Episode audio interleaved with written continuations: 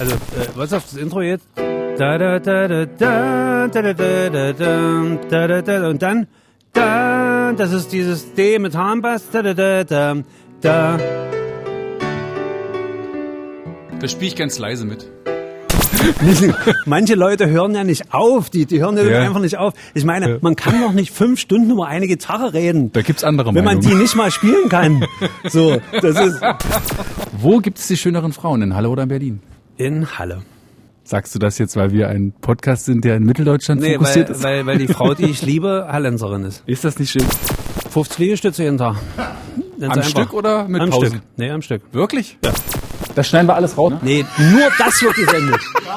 Jetzt hast, jetzt hast du sie gelöscht, Tobi. Kluges Proberaum. Der MDR Sachsen-Anhalt Musikpodcast.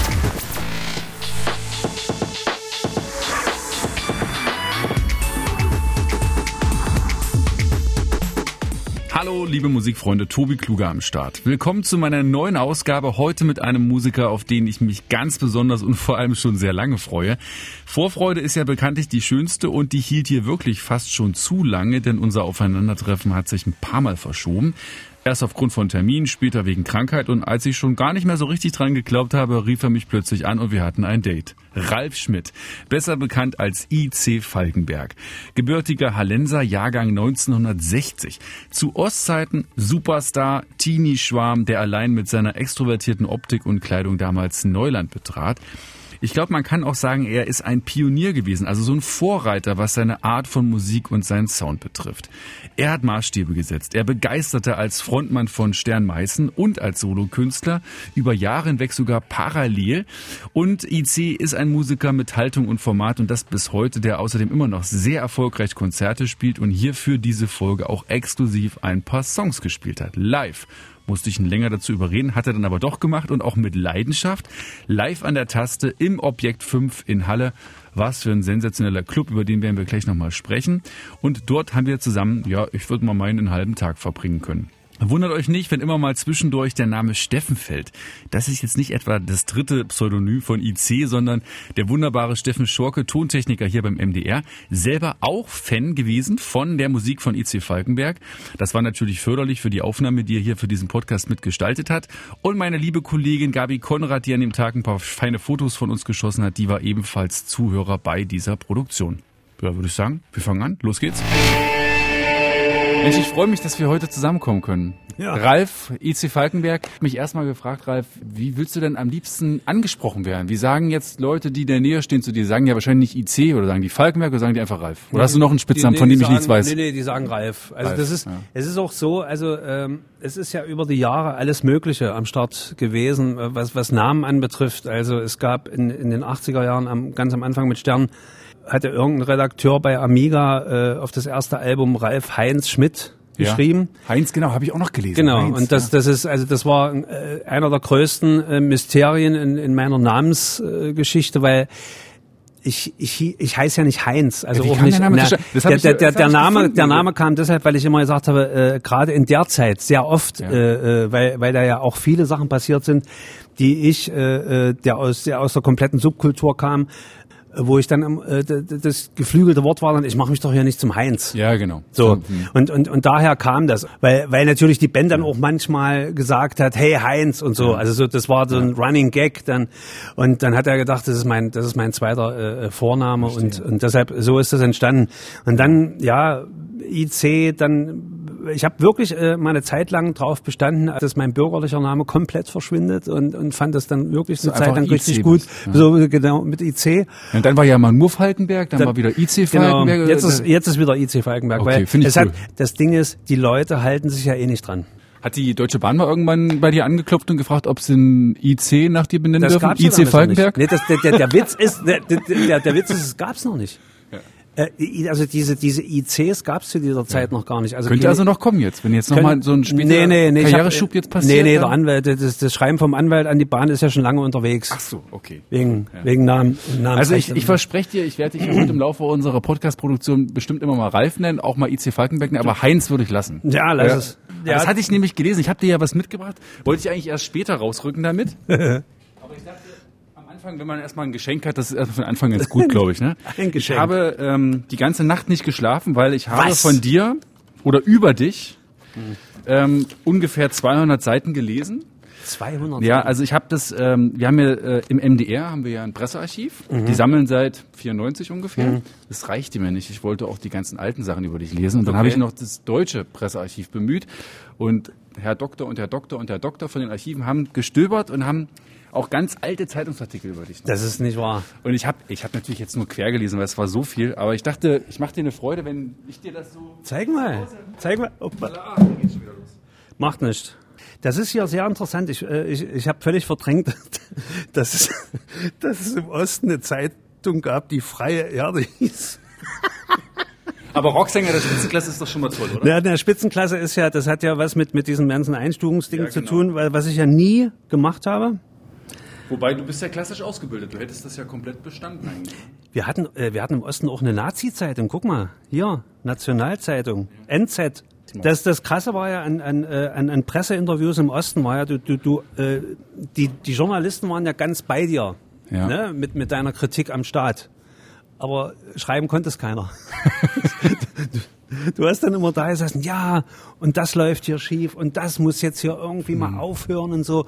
Und du Die warst ja mit den nicht. Journalisten Mhm. immer einer Ja. Meinung, aber du, du wirst es halt nie, nicht gelesen, du ja. wirst es halt nie äh, äh, gelesen haben. Es ist oft sehr ähnlich, was da über dich steht. Immer gut, meistens gut.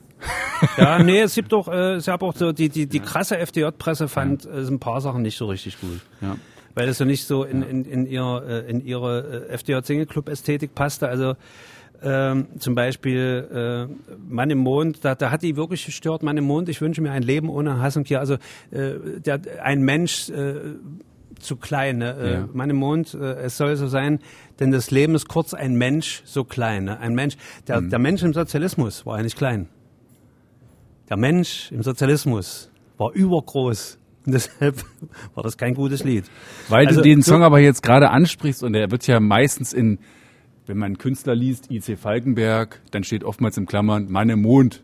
Ja, Ja. weil das ist eben dein größter Hit, dein bekanntester Hit. Song hat ja äh, zwei äh, Geschichten. Der, die erste Geschichte ist die, dass Mann im Mond ja entstanden ist, weil ich 85 Vater geworden bin das erste Mal. Und ich weiß mittlerweile, dass Menschen, die Lieder schreiben, wenn sie das erste Mal Vater werden, reflexartig Kinderalben machen wollen. Das ist, also das eint alle irgendwie. Und äh, so war es auch bei mir. Und ich fing dann an, auch mit dem Kinderalbum und, und hatte dann einen Song auch fertig produziert.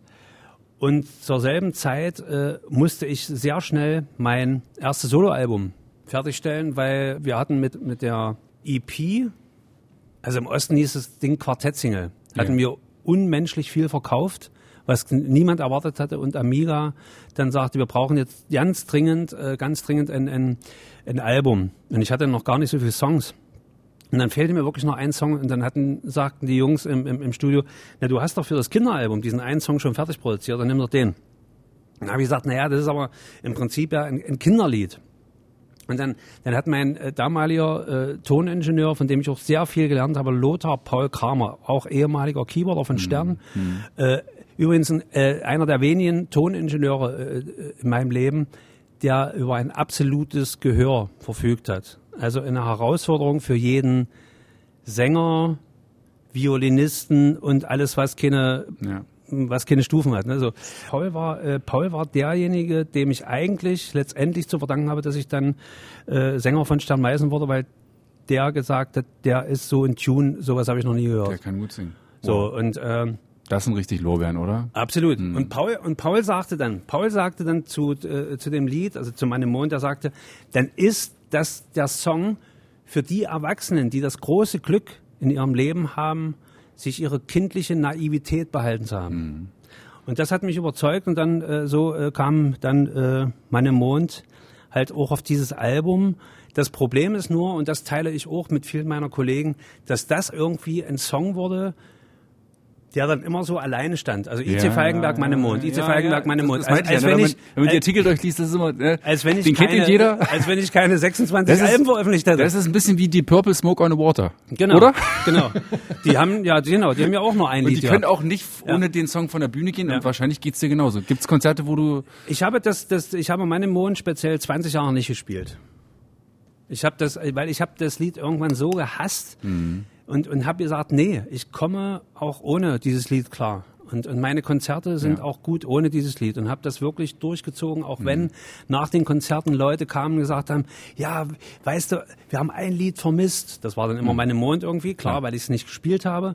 Und ähm, irgendwann kam dann die Zeit, da hat dann keiner mehr gefragt. Dann habe ich gesagt, okay, jetzt kann ich es wieder spielen. Verstehe. Mhm. Hm, verstehe. Und du hast ihn ja auch selber vorgeschlagen für den Podcast, also bist, hast du jetzt wieder deinen Frieden gemacht mit dem Song? Ich habe, ich ja, genau. Ja. Ich habe mein. Äh, Außerdem ist es ja so. Ich meine, wie gesagt, das ist ein äh, Lied, was ich äh, für meinen Ja. für meinen ersten Sohn das eh geschrieben habe. Also im ja in in dem Moment des äh, des Beeindrucktseins, Hm. was was das Leben so macht, ne? dass dass man auf einmal Vater wird. Also ich war noch nicht mal erwachsen und zack war ich Vater. Und bei der Geburt nicht dabei. Natürlich irgendwo war, unterwegs ich, gewesen. Ich war, äh, ich war in Frankfurt oder wir hatten äh, eine Live, äh, ein, eins der wenigen Fernseh-Live-Konzerte Ja. in, in Frankfurt oder. In dem Moment, wo ich auf der Bühne stand, kam jemand auf die Bühne, der Moderator, und übergab mir ein Polaroid mit dem Bild meines Sohns, der gerade geboren wurde. Also die sind, da, da ist wirklich jemand von Berlin-Köpenick nach Frankfurt oder gerast Wow. mit diesem Polaroid, um mir das dann vor laufenden Kameras auf der Bühne zu übergeben. Das, das war, boah, danach wollte ich eigentlich nicht singen. Hab's aber irgendwie trotzdem gemacht. Ich, ich weiß nicht mal mehr, ob das ein gutes Konzert war, weil wir waren, wir waren ja auch betrunken und ich war dann betrunken äh, von meinem Vater sein und ja, das, Aber das vergisst man nicht, ne? Das vergisst man nicht. Also das ist, das ist krass, wie du das beschreibst. Das Konzert war dann ausgeblendet oder das hast du jetzt Komplett. nicht mehr in Erinnerung, aber diese Geschichte mit der, ey, Wahnsinn-Story, ne? ja, ja. Vor allen Dingen, es gab ja im Osten überhaupt keine Polaroid-Kameras, keine Ahnung, woher dann.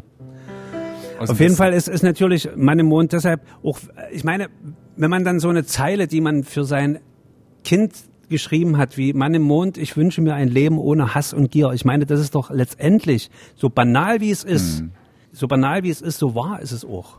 Das ist doch das, was wir gerade in, in Zeiten wie heute, was, was wir uns wünschen. Und wahrscheinlich ist es das, was dann auch viele Menschen so berührt an diesem Song. Diese einfache und, und banale Wahrheit.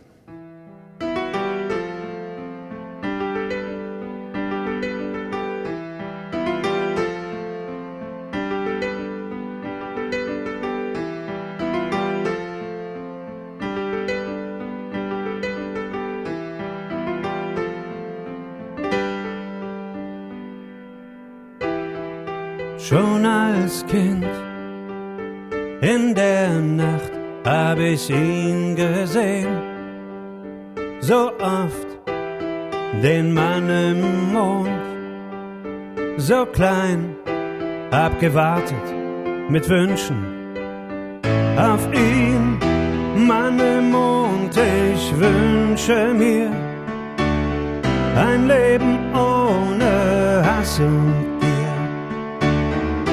Mann im Mond, es soll so sein, denn das Leben ist kurz, ein Mensch so klein.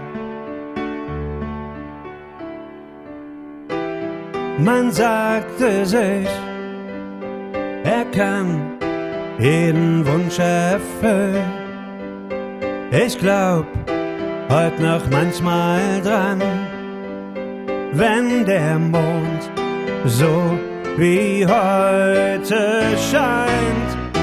Mann im Mond, ich wünsche mir ein Leben ohne Hass und Gier.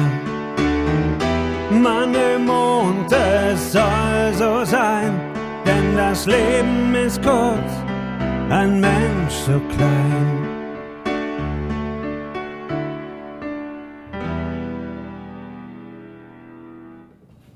Macht was mit mir gleich, sofort. Das ist echt schön.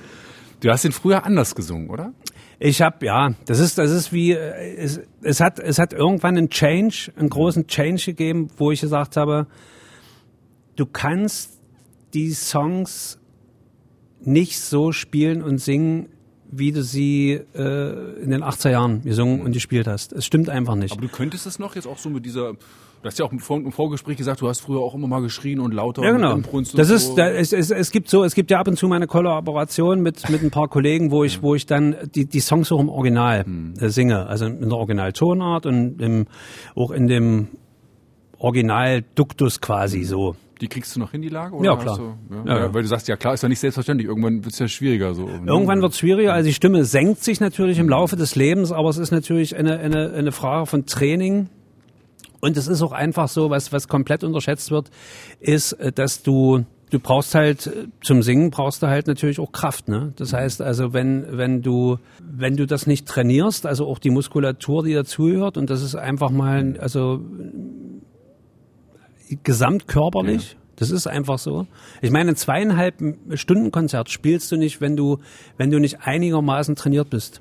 Also ob das jetzt Arme, äh, äh, die ganze äh, Rückenmuskulatur und und und und auch Brustmuskulatur und keine Ahnung. Es sind halt nicht nur die Stimmbänder, die trainiert werden müssen. Und äh, dann geht das auch. Und es ist ja auch eine Frage von Technik. Äh, äh, und das ist äh, klar. Also ich meine, eine John Bon Terz- Jovi, äh, ähnlich alt wie du, gerade 60 geworden, Ja. auch so ein Frauenschwarm wie du, äh, hat jetzt, äh, kann ich mir gar nicht vorstellen. hat jetzt Warum? jüngst in einem Interview äh, auch äh, zugegeben, dass er auch mit 60 immer noch einen Gesangslehrer hat und jeden Tag übt. Ne? Also Ja. der war ja eh nur nicht für Skandale bekannt, äh, du aber glaube ich auch recht wenig. Ja. Der hat wirklich immer äh, straight auch äh, durchgezogen und äh, an sich gearbeitet und trainiert und so. Und äh, aber das, das, das bringe ich jetzt, fällt mir jetzt gerade spontan als Beispiel, weil ich glaube, diese Fitness. Das hat, das hat viel mit. Disziplin zu tun. Also ich meine, wenn du natürlich so, wie man das mit Anfang 20 machst, wenn du nach jedem Konzert irgendwie Party machst, äh, äh, maximal zwei Stunden schläfst und, und äh, äh, jeden Abend irgendwie dich äh, unter den Tisch äh, trinkst und, und, und zwei Schachteln rauchst, dann wird es nichts mit den Tönen irgendwie. Das ist natürlich klar. Was machst du noch, um dich stimmlich und auch insgesamt fit zu halten? Weil wenn man dich so anschaut, oder Steffen, sag du mal, IC sieht noch top aus, oder? Hat also 50 Liegestütze jeden Tag. Ganz am einfach. Stück oder mit am Pausen? Stück. Nee, am Stück. Wirklich? Ja. Gabi, kannst du mal kommen? Wir kriegen jetzt eine Vorführung. 50 Liegestütze. Als Video, bitte. Nee, aber ich sag mal so, also zum Beispiel, ich habe lange Zeit geraucht in meinem Leben, das, das mache ich schon lange nicht mehr. Äh, dir hab, das schwer? Nee, gar nicht. Es gab den, es gab den Tag, das ist auch wie, wie bei, wie mit allen in meinem Leben. Es gibt irgendwann den Tag, wo ich mich verabschiede und wenn ich mich verabschiede. Also ich habe eine lange Zündschnur. So ist es auch mit, mit, mit Bekanntschaften, Freundschaften, keine Ahnung, die irgendwann nicht mehr gut sind. Ich habe eine lange Zündschnur und wenn, dann ist aber wirklich Ende. So. Und so war es auch mit, mit, mit, mit Rauchen und, und Trinken. Wir waren letztens mit Freunden beim, beim Italiener und ich habe ein Glas Wein getrunken, danach war ich echt putzig. Also das ist, das, das wäre das wär vor, vor 20 Jahren äh, kein, also das hätte überhaupt keine Rolle gespielt, aber es ist wirklich so. Und da habe ich gemerkt, okay, ich bin auf dem, auf dem guten, auf dem guten Weg. cool. Und es, es fehlt, es fehlt wirklich nicht. Und ich, ich sage dann immer, die Zigaretten und der Alkohol, der für mich produziert wurde, ist alle. Sehr guter, sehr guter Kommentar. Ich habe aufgehört mit Rauchen, als meine erste Tochter zur Welt kam. Aber da habe ich auch dann, meinte ich auch, ich habe lange genug geraucht. Es ist nur so, wenn jetzt hier einer rauchen würde, in dieser Club-Atmosphäre, wo das auch so ein bisschen danach riecht und dann so ein Rotwein oder sowas dazu, dann habe ich, also ich, also ich, ich glaube, da ist man dann einfach irgendwie süchtig. Da und bin man ich- muss man als Sucht die immer wieder seine Sucht kontrollieren. Weil ich, also ich rauche dann nicht, aber ich habe dann immer Verlockung. Also ich habe dann Bock. Das, das hatte ich, ich habe immer mal äh, aufgehört zu rauchen, so ein Jahr lang oder so. Und das, was du gerade beschreibst, kenne ich auch. Das ist heute bei mir überhaupt nicht mehr so. Also du, du, ihr könntet jetzt ja alle sitzen und rauchen, würde mich überhaupt nicht interessieren. Ja, Wobei du würdest als Sänger vielleicht irgendwann mal sagen, Leute, könnt ihr das mal lassen. Nee, das, nee, nee, nee, so, so, so bin ich nicht. Also ich bin kein militanter Nichtraucher. Mit dem, mit dem Qualm, man hat das ja so, so, also so angenommen. Es war ja so ganz normal, das ist auch in Restaurants, Mhm. ne? da hat man einen Steak gegessen, einer hat am Nebentisch gequarzt. Äh, ich erinnere mich noch so an Ende der 90er, wo wir diese Kneipp-Musiknächte gespielt haben als Band. So, Mhm. Das waren ja so richtige, wahnsinnige Arbeitsmucken, ne? Von um acht bis um eins, immer Mhm. eine Dreiviertelstunde Spielviertelstunde. Und die haben alle geraucht in den Kneipen. Also wie Bolle. Und, und dann die ganze Zeit dagegen anzusingen, also danach war man ja eigentlich tot. Wie, Ja. wie, wie, wie du was, was, was, also als, als diese Rauchverbote in Restaurants, also ich habe ja, ich habe das ja so Ende der 90er in, in Amerika erlebt, als es losging, wo ich mir gesagt habe, das wäre in Europa undenkbar, dass man im Restaurant nicht rauchen darf, so wo, Ja. wo in San Francisco alle vorm, vorm äh, geilen, teuren Restaurant standen und in der Kälte. Und dann kam das in Europa und in Deutschland und äh, dann habe ich mir so gedacht, das ist eigentlich gar nicht so schlecht. Also ich meine, wenn du da isst und du isst was Schönes und und und dich qualmt keiner voll. Also da habe ich auch noch geraucht. Dachte ich mir, eigentlich ist es gar nicht, das ist eigentlich gut. Hm. Und heute finde ich es heute finde ich es richtig gut. Ist Qualität also weil es gibt ja es, es gibt ja auch immer wieder irgendwelche Assis, die sich dann die billige Zigarre ja. von der Tanke anmachen ja. und äh, das ist nee, das, das war ja dann auch nicht gut. Ja. Wir sind ja heute hier im Objekt 5 genau. in Halle. Ja. Ein Club, der dir sehr wichtig ist, äh, seit, ja, der, also mindestens mal ab den 2000ern hier auch bist du ein Gast, der hier zweimal im Jahr eigentlich äh, eine Mucke hat und die Leute kommen aus nah und fern, um dich hier zu bestaunen. Und du hast den Ort ja sicher mit, mit Fug und Recht ausgewählt, warum wir uns hier treffen für diese Podcast-Produktion. Also es ist auch für dich hier offenbar eine Herzensangelegenheit zu sein, oder? Ich spiele äh, meine Release-Konzerte, seitdem ich in Halle bin, also seit etwas über zehn Jahren, hier, mhm. immer zwei Tage, zu meinem Geburtstag im September. Andererseits ist es natürlich auch so, dass, die, dass, diese, dass diese Gegend hier, also auch diese Ruine, hier gab es mhm. auch in, in der Gegend äh, viele besetzte Häuser. Mhm. Und so, das ist also so eine Gegend, auch in der ich mich gut auskenne.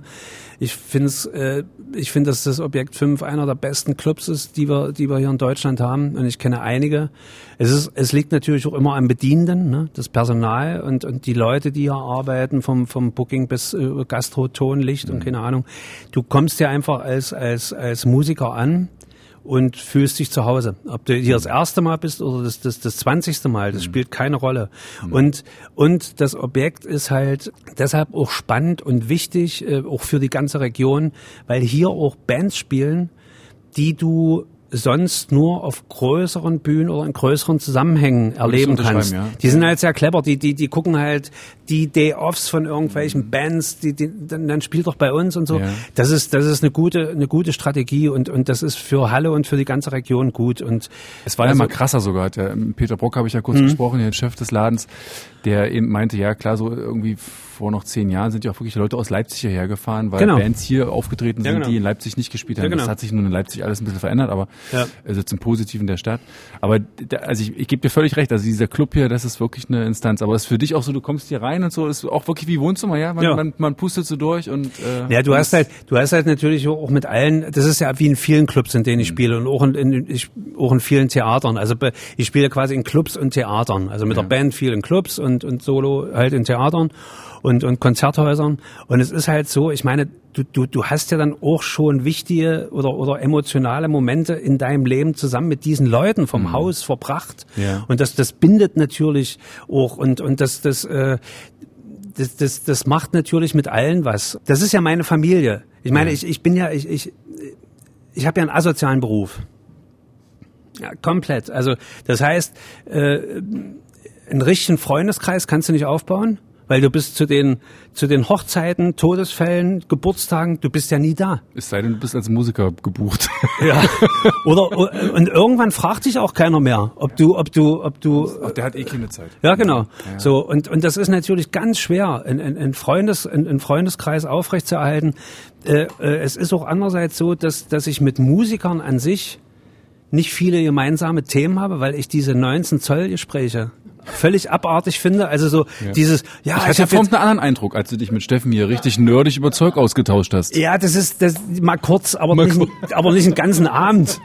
Nicht, verstehst du? Das ist ja, manche Leute hören ja nicht auf, die die hören ja. einfach nicht auf. Ich meine, man kann doch nicht fünf Stunden über eine Gitarre reden. Da gibt's andere Wenn man die nicht mal spielen kann.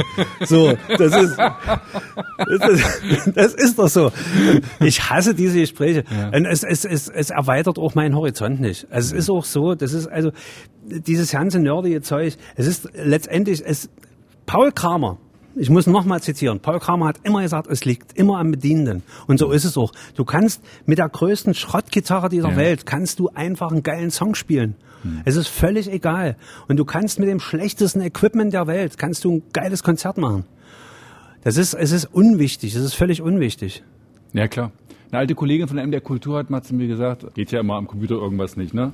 Das Problem sitzt meistens vor dem Rechner. ja, genau. Hat er recht. So, so ist es. Ähm, wir wollten uns ja eigentlich hier im Objekt 5 schon ungefähr vor zwei Monaten treffen. Da ist ein bisschen was dazwischen gekommen. Och, dir dir ging es nicht so gut. Ga, ja? Ganz viel. Ja. Da, da ist ganz viel dazwischen gekommen. und Corona auch noch und so weiter. Und, und genau. Also es ist, äh, ich habe einmal im Jahr äh, habe ich irgendwie äh, Schnupfen.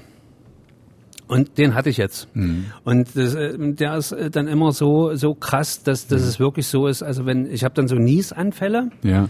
die so, so sieben, acht Mal und da, da, da fliegt mir der Kopf weg. Und das ist wirklich so, ich, äh, ich habe mir schon beim Niesen äh, eine Zerrung äh, an, so an den Halsmuskeln geholt und so. Also das ist, äh, und das, das ist meistens sehr langwierig und, und es macht einfach überhaupt keinen Sinn, in der Phase Interviews zu geben. Nee, es war nur so krass. Ich erzähle das deswegen jetzt auch allen Zuhörern hier von diesem Podcast und Zuhörerinnen. Ähm, denn wir haben ja im Vorfeld ein paar Mal telefoniert und zig Na genau. Vorgespräche äh, gehabt und dann warst du wirklich abgetaucht. Also dann, dann kam nur eine SMS. Äh, du Tobi, sorry, äh, kann ich, bin krank, fällt aus, leider. Und dann warst du, dann bist du wirklich off. Und das hast du gesagt, das ist dann wirklich auch so, das hast du schon immer so gemacht. Wenn du eine Phase hast, wo es dir nicht so gut geht, Mhm. dann, dann richtig resetten, richtig runterfahren, um alles auch abzuschütteln sozusagen. Ja, genau. Ist das Ich- auch ich- so ein ja. weiser Rat jetzt von dir an alle Menschen draußen zu sagen, gönnt euch dann die Pause für was auch immer, was danach kommt? Gönnt euch die Pause, genau. Du musst einfach erkennen, wann du äh, off sein musst. Es ist einfach so. Und es hat keinen Sinn. Ich meine, ich habe in meinem Leben maximal eine Handvoll Konzerte abgesagt. Also ich habe mit 40 Fieber und, und keine Ahnung gespielt. Aber es gibt eben Punkte, wenn zum Beispiel die Stimme in Gefahr ist, wäre ich nicht, äh, ich auf eine Erkältung singen, ist halt, äh, kann halt das Ende sein. Ne? So, Ja. das, das, äh, das habe ich nie gemacht. Und es ist halt so, ich habe gelernt in all den Jahren auf den Punkt wieder gesund zu sein. Meistens klappt es, in unserem Fall hat es leider nicht geklappt.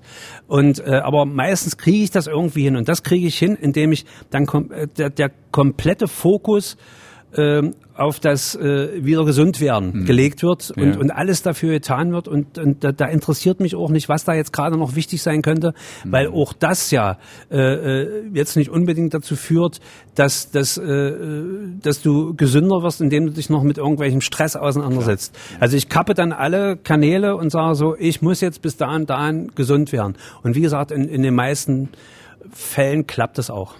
Schön, dass es jetzt geklappt hat. Ja. Und ich frage das ja auch deswegen, weil du gerade ausgeführt hast, dass du ja, ähm, ja seit zehn Jahren wohnst du ja ungefähr wieder in Halle Mhm. und dass du tatsächlich immer deine äh, Album-Releases hier im Objekt gefeiert hast. Mhm. Und ich glaube, das neueste Album, darauf warten deine Fans jetzt schon ein bisschen länger. Das ist äh, auch so aus so einer Reset-Pause heraus dann noch ein bisschen länger liegen geblieben, als du es, glaube ich, selber willst, oder? Ich wollte zu meinem 60. Geburtstag und zu meinem 50.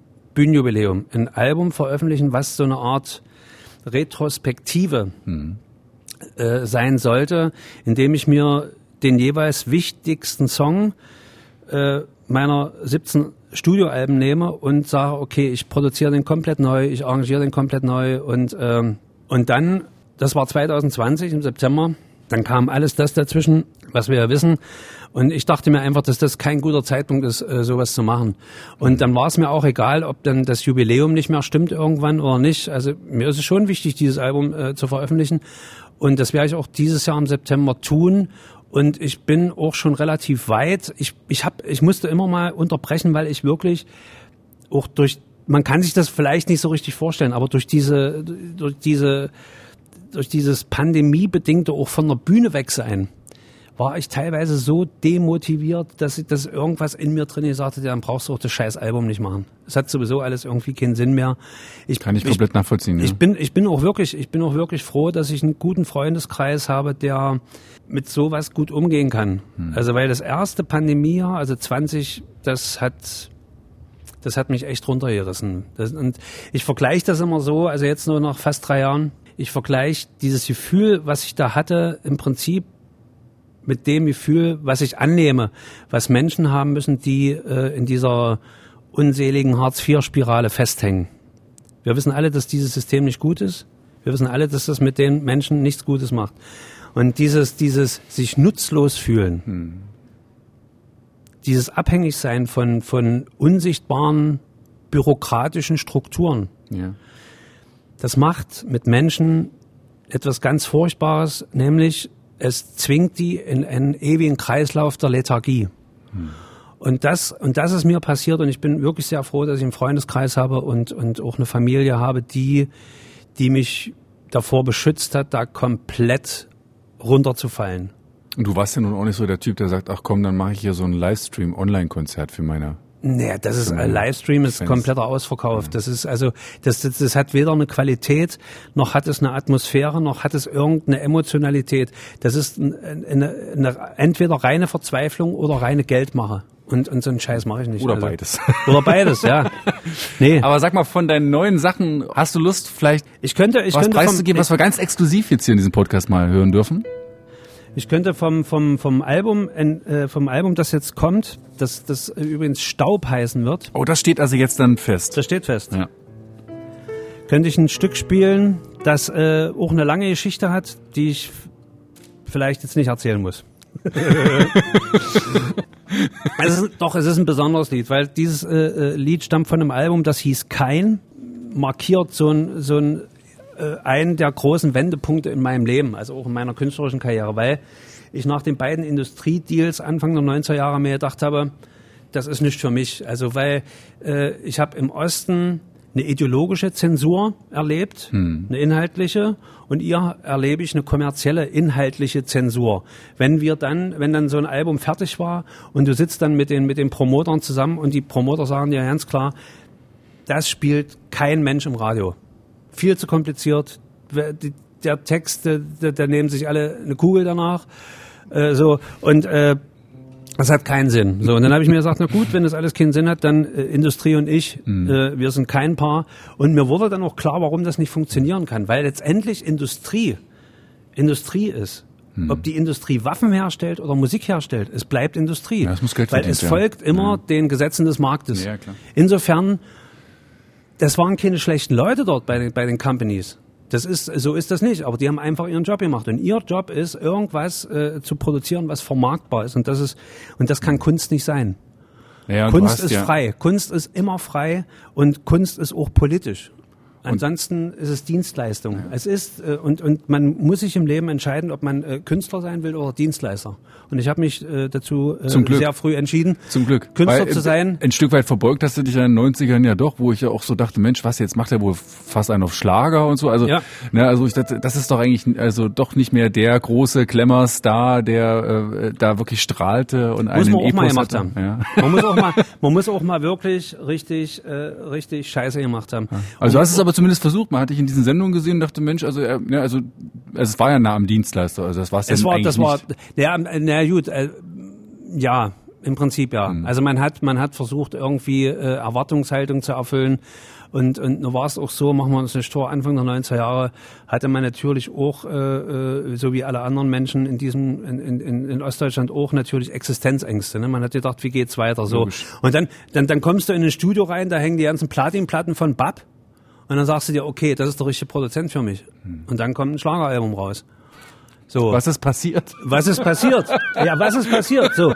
Und ich meine, das ist einfach, äh, ja, und der Produzent hat genau das gemacht, was die, was die Company von ihm erwartet hat und, und hat, äh, ja, und hat das genauso produziert. Man hätte diese Songs, die, die, die, die Songs waren nicht schlageresk. Die Produktion war schlageresk. Wenn man sich die Songs heute anhört, ist es, äh, also wenn ich dir die jetzt hier vorspielen würde am, am Klavier, würdest du sagen, hä? Nee, das ist, nee. So, das ist, hat mit Schlager ganz wenig zu tun. So, weil die Texte haben sich ja nicht geändert. Und man ist sehr ehrfürchtig gewesen am Anfang der 90er Jahre äh, mit, mit allem, was, was, was äh, Westen und Musikindustrie anbetraf. Und ich äh, habe leider dazugehört. Ich meine, ich bedauere das nicht in dem Sinne, weil ich weiß seitdem definitiv, was ich nicht machen möchte. Also insofern ganz gut. Und dann machen wir an das Kapitel jetzt einen Haken dran Genau. äh, und gucken nach vorne und jetzt kommt der Song. Du, wolltest noch, du hast noch gar nicht gesagt, welcher. Genau. Der Song heißt Land unterm Eis Ach, und, genau. ist, und Schön. ist vom, vom Album Kein. Kein war so ein, wie gesagt, so ein, so ein absoluter Change, wo ich gedacht habe, ich muss jetzt nach den Jahren in, mit der Industrie was komplett anderes machen. Das waren die 90er. Ich bin ja mehr ein Kind der 90er als, Ja. als der 80er. Ja. Und insofern äh, auch alles das, was damals passiert ist, von äh, die ganzen Crossover-Geschichten, ob das jetzt Nine Inch Nails war, ob das das ganze Crunch-Ding war, ob das Hip-Hop war, äh, was weiß ich, äh, Missy Elliott oder, oder äh, wer auch immer. Das hat mich natürlich irgendwie alles beeinflusst, aber am, am meisten hat mich beeinflusst äh, alles, was so unter dem Aspekt neue deutsche Härte lief. Und ich habe dann halt versucht, äh, mit meinen Texten im Prinzip ein Album zu, zu produzieren und zu komponieren. Das hat dazu geführt, dass, dass, dass, äh, dass wir bei den Konzerten die Leute wirklich äh, äh, sich am Ausgang gedrängelt haben, weil mhm. die haben natürlich meinen Mond erwartet und dann kam das Brett von der Bühne. Ich habe mir drei Jungs geholt von Hardcore-Bands in Berlin und wir haben das Zeug dann so gespielt, wie es sich auch gehört. Wir und wollten zwar einen Haken dran machen, aber nein, wenn du das Schublade nochmal aufhast, diese Metal-Phase von dir oder diese richtige harte Phase, die fand ich ja auch dann wirklich auch wieder ja. richtig mutig. Naja, und, ja, das, in, in der Konsequenz war es ja dann noch so. Also ja. ich meine, wir haben, wir haben äh, dann natürlich auch genau in diesen Clubs gespielt, wo man, mhm. wo man sowas spielt und so. Und das war für mich auch total wichtig, auch zu merken, dass die, die, die, die richtig krass harte Mucke eigentlich nicht so mein Ding ist und eigentlich auch nicht das richtige Transportding für mhm. meine Texte ist. Ja. Und das war ja danach kam ja quasi genau das, was, was ja heute auch noch ist, nämlich die, die Rückbesinnung auf, auf, auf meine Zeit vor Stern Meißen als, als Liedermacher, der an besetzten Häusern und Kirchen spielen musste, weil er offiziell nicht spielen durfte. Und am Klavier saß. Und, und am Klavier Lieder, saß, und genau. Lieder gesungen. Ich spiele jetzt mal Land unter Mais. Mal sehen, ob ich es, warte mal, hinkriege. Ja, genau.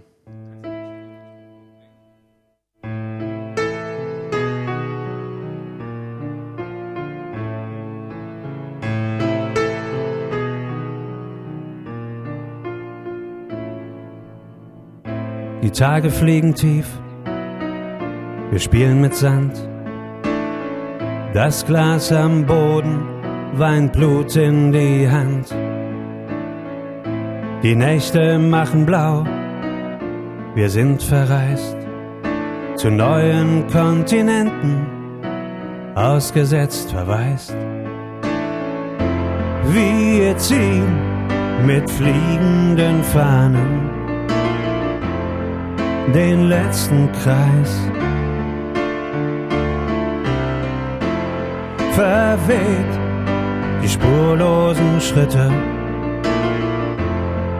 im Land unterm Eis. Worte sind vergraben, wir blättern tief im Wald, in alten Geschichten und die Füße werden kalt. Stille tanzt eisern, Strohblumen breit, mit beschlagenen Stiefeln im Karnevalskleid. Wir ziehen mit fliegenden Fahnen den letzten Kreis. Verweht die spurlosen Schritte im Land unterm Eis. Fehlt jetzt natürlich noch so Solo Applaus. und so ein Zeug. es fehlt noch Applaus. nee, das meinte ich nicht. Ja. Aber das ist, äh, ja, Zitat. Das war ein Zitat des Songs. Der hm. ist, ich finde ihn ganz wichtig. Hm. Ich, das ist ein ganz wichtiges Lied, weil das spiegelt so auch diese, diese Atmosphäre, diese Atmosphäre der 90er sehr gut wieder, finde ich. Hm. Kluges Proberaum.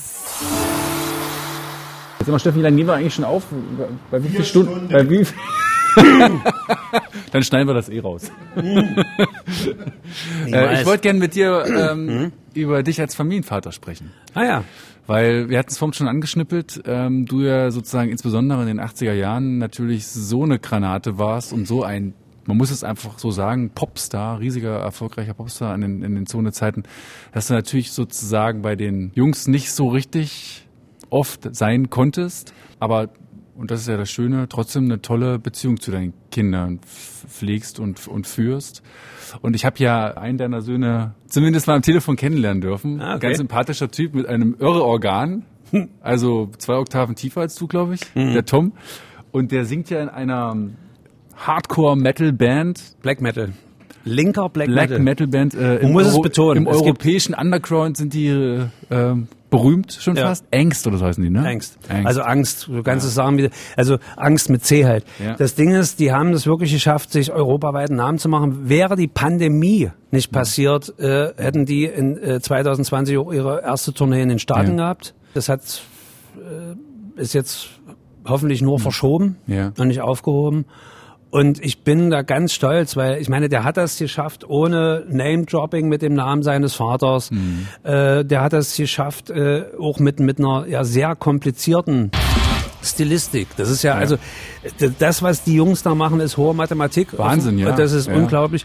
Und Und das ist eine der wenigen musikalischen Stilrichtungen, die die Industrie nie vereinnahmen wird. Weil das Ja. ist zu sperrig. Genau.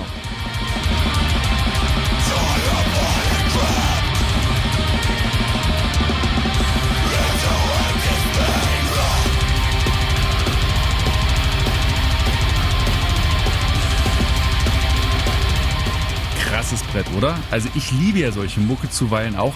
Angst heißt also diese Black Metal Band mit dem Titel Dying Embers, haben wir es hier mal kurz angespielt. Die Band von Sohnemann Tom Schmidt.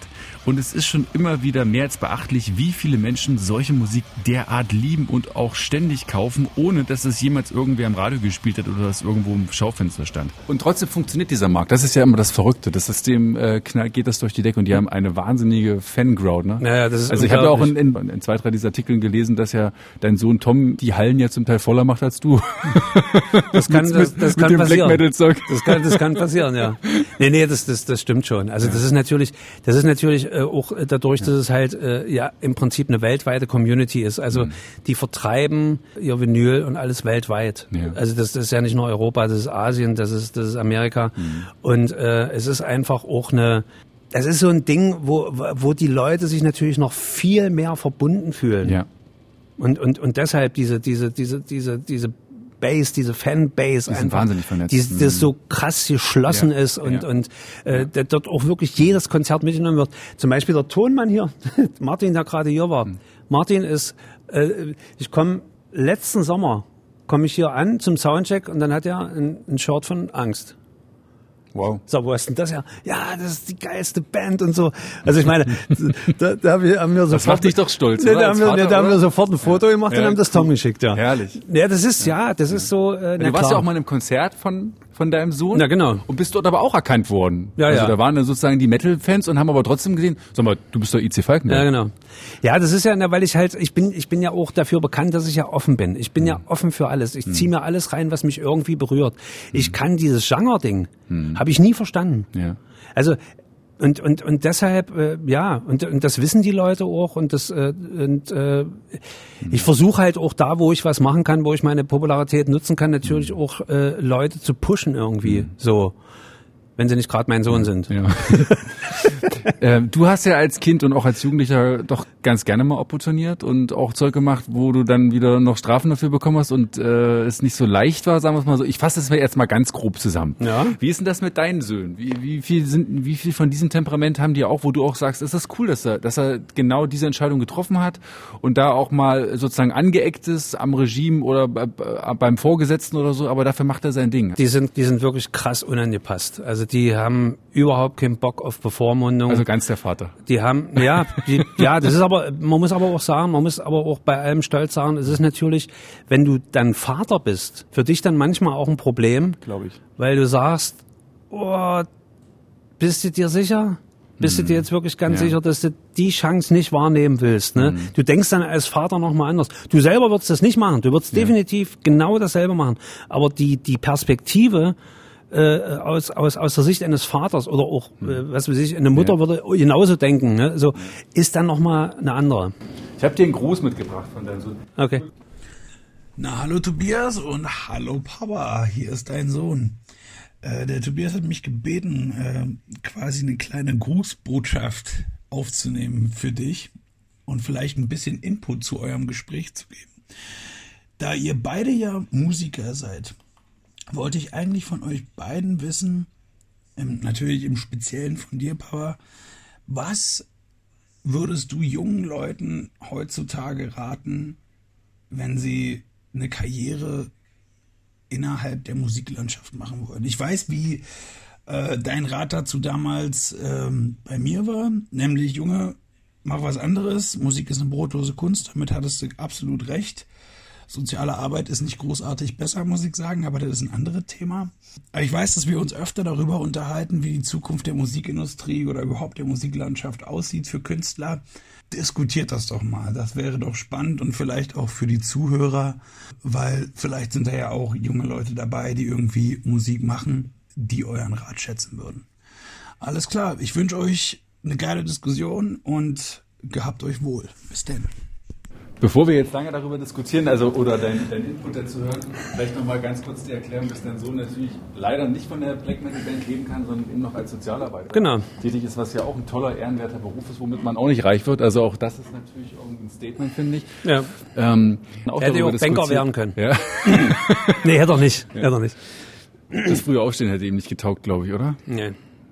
Ja, das ist ihm, das ist ihm schon ein Anliegen und, und er macht das auch äh, so, wie er seine seine Kunst auch äh, macht, also mit mit großem Engagement und großer Empathie. Also das ist schon, das also ich ich bin da auch voll voller Bewunderung. Also der, der arbeitet ja nicht nur an irgendeinem Projekt, der ist der arbeitet ja in einem in, in, in einer Einrichtung für wirklich äh, schwerst beeinträchtigte Menschen. So, und, und natürlich unter, genau unter den Bedingungen, die wir ja in den letzten zweieinhalb Jahren immer kritisieren, nämlich unter ganz schlechten. Ja. Das heißt, die, der ist dann teilweise, hat den Nachtdienst dann alleine, obwohl den eigentlich drei Menschen machen müssten, also drei, äh, so. Und, und es wird schlecht bezahlt. Es wird äh, wenig beachtet, was dort getan wird. Das ist ja auch, das ist ja auch eine, eine humanitäre Aufgabe. Wir müssen, wir, unsere Gesellschaft hat einfach die Aufgabe, Menschen, die, die, die schwach sind oder die, äh, die beeinträchtigt sind, einfach auch mitzunehmen und denen ein, ein, ein Leben zu ermöglichen, das so, das so gut wie möglich ist. Und, und das machen, das machen Tom und seine Kollegen ja und werden dafür kaum beachtet, schlecht bezahlt und arbeiten unter Arbeitsbedingungen, die, die katastrophal sind. Ist ein großes, ganz großes Problem. Sehe Ja. ich auch bei den Kindergärtnern jeden Tag. Ja, genau. Und Im Pflegedienst hast du gesagt, ja.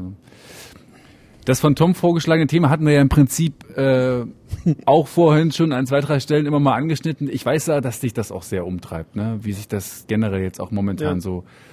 Und wenn man sieht, was du jetzt auch in den sozialen Netzwerken machst, das ist ja doch auch sehr reduziert, fast kunstvoll, möchte ich behaupten. Du bist Hm. ja keiner von denen, die da jeden Tag bei Instagram oder so, da bist du, glaube ich, so gar nicht so aktiv, sondern Doch, Instagram schon, aber mit den Fotos halt. Ja, also Ja. du machst eben dann eher dein, ne, bist ja auch Fotograf, machst eher Ja. dein, dein Kunstzeug, während andere da ja jeden Tag sich da mit dem Selfie Mhm. und irgendwie so, hier laufe ich jetzt gerade lang, guck mal und so, so sieht mein Bart aus, so, das ist mein Wohnzimmer. Das, äh, das ist ja leider wirklich diese Vermarktung, die offenbar heutzutage unablässlich ist.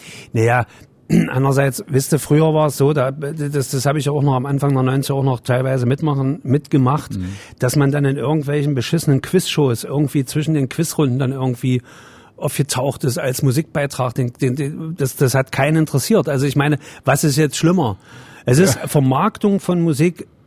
Es gibt da kein, kein Schlimm. Es gibt da keine Grenze in, in, in, in, in, die, in die Niederung es geht immer noch schlimmer. Und wenn ich heute sehe, wie, wie heute Musik passiert auch im Radio. Was ist denn Musik im Radio? Musik im Radio ist letztendlich äh, der Klebstoff zwischen den Werbeblöcken. Es ist ja auch Radio machen ist ja heute völlig idiotisch geworden. Ich kenne so viele Menschen noch äh, der Generation, die noch Radio gemacht haben, so so wie man diese romantische Vorstellung von Radio machen. Der DJ geht mit einer mit mit einem Stapel Platten die noch keiner kennt, in sein Studio und sagt, hey, Ja. guckt mal, was ich für euch entdeckt habe. Hört mal rein. Es gibt ja vereinzelt So. solche Sendungen noch. Ähm, und wir haben die zum Beispiel auch im Abendprogramm tatsächlich noch. Hm. So jetzt nicht ganz mit diesem Klischee, aber so ungefähr. Und es gibt ja Podcasts, ja, um gleich mal wieder positiv Das, das zu werden, ist, wo alles ja, möglich das ist. ist, ja. äh, ich finde, ich finde, das Podcast ist eine, ist eine, ist eine gute, äh, ist eine gute neue. Für mich ist es auch eine Kunstform. Mhm. Äh, Es ist bloß leider wie alles andere auch. Es wird natürlich, sobald es irgendwie Geld bringt, wird es schlecht.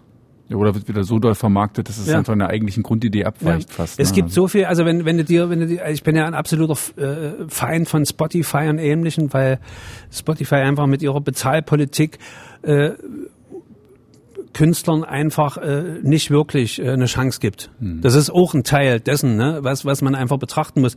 Außerdem, äh, ich meine, auch hier ist es so, es ist Industrie.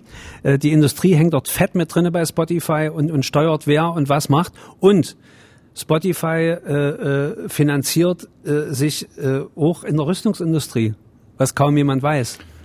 Und da schließt sich der Kreis. Deswegen gibt es ja tatsächlich einige, äh, ging ja durch die Meldung auch einige Musiker Genau. und Musikerinnen, die Ja. äh, gesagt haben, nö, da mache ich nicht mehr mit. Man muss, s- äh, man muss Streaming-Plattformen wie Spotify, die ihre, die ihre Leute, die die Künstler nicht richtig bezahlen, boykottieren, definitiv. Wir haben keine andere Chance, wenn wir wollen, dass es in zehn Jahren noch äh, gutes Zeug gibt, was man, was man hören kann und, und dass Künstler wenigstens irgendwie ihre Miete davon bezahlen können, äh, müssen wir solche Sachen wie entweder anders regulieren. Mhm. Man, man muss dafür sorgen, dass Spotify normal bezahlt. Wenn, wenn ich angenommen bei Spotify wäre, würde ich, was weiß ich, ein paar tausend Mal gespielt werden, das Geld würde Dieter Bohlen kriegen. Du das bist bei Spotify. ja, aber nicht mit meinem Label. Ich bin mit meinem Label nicht bei Spotify. Also sind also vereinzelt Songs zumindest von dir drauf und da verdienst du nichts mit. Das ist nee, das ist nicht, das ist nicht, äh, das ist nicht das mein Label. Das ist äh, äh, Sony BMG, die die Rechte an den an dem an dem dann so Backkatalog, an dem, Sachen an dem Ost-Backkatalog haben. Und wie gesagt, ich kann nur alle aufrufen, Leute, sorgt dafür, dass die Künstler, dass die, dass die Komponisten und Texter und alle bei Spotify richtig bezahlt werden. Ansonsten werden wir äh, und, und, und alles, was Musik ist, mit Spotify untergehen. So einfach ist das. Kannst du denn, so wie du dich aufstellst, äh, in der Jetztzeit von dem leben, Ja. was du machst? Ich kann aber auch davon leben, weil ich äh, keine Riesenvilla habe und, und, und äh, kein, keine Yacht und kein das noch, was ich bezahlen muss und einfach äh, ein minimalistisch lebender Mensch bin. Also ich meine, ich komme aus einer Familie, die nie viel Geld hatte. Ja. Also äh, ich, ich konnte eben auch in, in Zeiten von, von, von Krisen in den letzten Jahren irgendwie überleben, ohne dass mir äh, wirklich was gefehlt hat. Gibt es irgendwas, wo du sagst, diesen kleinen Luxus, den gönne ich mir, das brauche ich trotzdem für meinen Lebensalltag? Sei es der 60 Zoll Fernseher oder eben eine ganz besonders teure Kamera vielleicht, eine schicke teure Lederjacke oder sowas. Ich, ja, also ich sag mal so, nee, ich, ich kaufe im Prinzip eigentlich nur funktionales Zeug. Also mein Auto muss sicher sein. Ich hatte 2017 einen schweren Autounfall. Da hat sich das nochmal bestätigt, dass es schon wichtig ist, dass da ein bisschen Metall um mich drum Ja. ist. Und da ich viel, normalerweise viel unterwegs bin, äh, ist das auch eine wichtige Investition. Die Instrumente müssen cool sein und hochwertig, klar. Und äh, alles, was Studio ist, kostet Geld. Klar. Klamotten, gut, ja. Ich meine, das ist, das ist schon wichtig, aber äh, da, da es ja zum Beispiel farblich bei mir sowieso schon mal eingeschränkt ist, äh, ist das jetzt nicht so das Problem. So ist das bei Autos ja auch. Also, ähm, also ich habe einen Freund, von- ein Freund von mir gesagt, Automarke ist egal, Hauptsache es ist schwarz. Ja, genau. Und ich habe mich vorhin schon gefreut, als ich dich gesehen habe und du mit einem Volvo vorgefahren bist, Steffen, das schneiden wir aber raus, ja. Ich fahre auch Volvo, ein V70, bin großer Volvo-Fan. Ich dachte, Mensch, wenn der IC auch ein Volvo fährt, das passt schon mal. Ja. Ich habe ich hab immer, ich habe nach dem Mauerfall immer Volvo gehabt. Immer. Ich habe das geilste Auto, das Geile Volvo gebaut Mucke-Autos hat. auch, ne? Diese Kästendinger, ne? 960er. Kombi, 960er Volvo. Das war das geilste Auto, was ich je gefahren habe. Der war riesig, der war weit. Ich hatte, ich hatte also davor einen XC90, den ich gecrashed habe. Und der, äh, der, der 960er war größer als der XC90 und, und, und war krass schnell. Also ich habe so viele Strafverfahren in der Zeit, wo ich den hatte. Wir wir schneiden das doch nicht raus. ich wollte ja gerne, dass wir einen Song machen, den zusammen machen, den du, glaube ich, aber tatsächlich in fast jedem Konzert spielst, oder? Dein Herz? Den spiele ich, äh, habe ich auch eine Zeit lang. Also ich hab, es gab wirklich eine Zeit, wo ich keine Songs gespielt habe, die vor 89 entstanden sind. Und das ist ja fast 88 oder so war es ungefähr. Ja, ja. Also eigentlich eine ganz, eigentlich ein ganz wichtiger Song, finde ich, weil das hat ja auch, wenn es nicht so, du es, glaube ich, nicht so ge- gedacht hast, Mhm. hat es ja trotzdem so eine unterschwellige Attitüde aus dieser Zeit. so Naja, das ist ja ne? auch die, da ist ja auch die Geschichte entscheidend. Die Geschichte ist ja entscheidend, dass ich äh, 87 äh, waren wir auf Tour mit Stern und, und sind dann irgendwie, wir haben ja quasi fast täglich gespielt so. Und Mhm. dann sind wir irgendwie in Leipzig gelandet im in der Kongresshalle, die jetzt wieder aufgebaut Ja, am ist. Zoo, ne? Am Zoo, genau. So. Und da sind wir gelandet und und äh, naja, das war ja damals so, es war ja das, die, die Crew, alles war eingespielt, du hast ja kaum Soundcheck auch machen müssen, Ja. ne? Es war ja alles klar, du hast jeden Tag gespielt und äh, so. Und dann war halt Langeweile, die Jungs sind in den Zoo gegangen, ich stehe auf Zoos gar nicht. Eingesperrte Tiere, äh, überhaupt nicht mein Ding, auch Zirkus und so, kriegst du mich nicht rein. Finde ich cool. Und dann, dann bin ich, und das dann ist bin ich, Kindern nur schwer. ja, den kann man das aber erklären. Mhm. Den, auch dieses Argument mit den Zoos, ja, man, man kann Arten dadurch, äh, nee, das ist alle, alles Mhm. Heuchelei. Egal. Und äh, ich bin dann halt in dieser Kongresshalle, die damals auch schon baufällig war, so 87, rumgelaufen und habe dann irgendwo ein Zimmer entdeckt, da stand dann so ein kaputtes Klavier, was man aber irgendwie so spielen konnte. Ein Casio. Nee, ein richtiges nee, nee, Klavier. Richtiges altes Klavier, keine Ahnung, so ein Russenklavier irgendwie, glaube ich so. Und ich habe äh, dann angefangen zu spielen und das war, das war so eine Zeit auch, wo das ja auch karrieretechnisch krass abging. Also Ja. ich meine, ich hatte 86 in den Top 15, nee, in den Top 12, sechs Songs. Also ich als Autor und Sänger. In, in, den, in den kompletten äh, Endradio-Charts. Äh, Ja. so. Und das war eine Zeit, wo es tierisch abging und wurde dir natürlich, äh, und dann in der Zeit wurde auch klar, du fährst nicht in den Westen. Es gab genug Einladungen, es gab genug Angebote auch von Companies zu sagen, ja, also wenn einer im Osten so erfolgreich ist, also ich meine, das erste Album hat eine Viertelmillion Alben verkauft, dann wollen wir den auch haben und so. Und das, das, das, das hatte aber keinen Sinn, wenn, wenn ich nicht im, äh, durch meine Vergangenheit äh, ähm, äh, im, im, im Westen spielen darf, dann, dann hat es auch keinen Sinn, da ein Album zu veröffentlichen. Und, und dann sitzt du so da und, und, und, und guckst so um dich drum rum.